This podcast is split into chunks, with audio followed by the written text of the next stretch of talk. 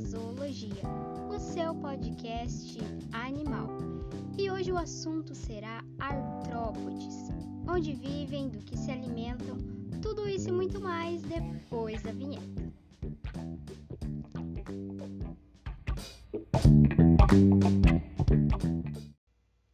Então vamos lá.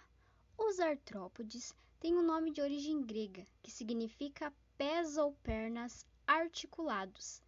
É o filo que representa animais que, como o nome já diz, possuem apêndices corporais articulados, sendo estes pernas, antenas e aparelho bucal. Os artrópodes constituem cerca de 80% de todos os animais e mais de 1,5 milhões de espécies descritas, o que demonstra sua grande diversidade de espécies.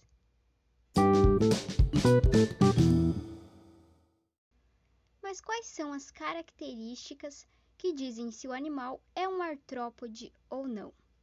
Bem, as características são corpo segmentado interno ou externamente.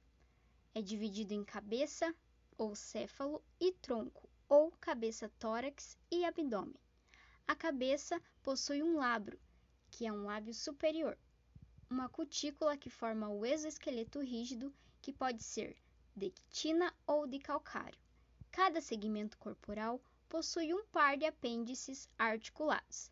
A região da cabeça, ou céfalo, possui um par de olhos laterais compostos e um ou vários ocelos simples. A cavidade corporal, chamada de celoma, é composta por sistema excretor e reprodutor, sendo formada pela hemocele, por onde flui a hemolinfa, o que nos humanos corresponde ao sangue. O sistema circulatório é aberto, com o coração dorsal. O trato digestivo, composto por estomodeu, uma região anterior, mesêntero, que é a região média, e proctodeu, a região posterior. O sistema nervoso é do tipo ganglionar ventral e o crescimento ocorre por troca de muda. Esse processo é conhecido como equidise. A maioria é dioica, com diferenciação entre machos e fêmeas, e o desenvolvimento pode ser direto, indireto ou misto.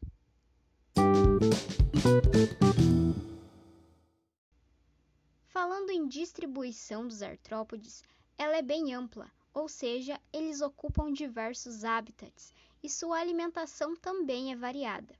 O filo artrópoda é dividido em quatro subfilos principais, que são crustácea, miriápoda, quelicerata e hexápoda. Bem, nos próximos podcasts estudaremos cada um destes subfilos separadamente, abrangendo todas as suas características diagnósticas.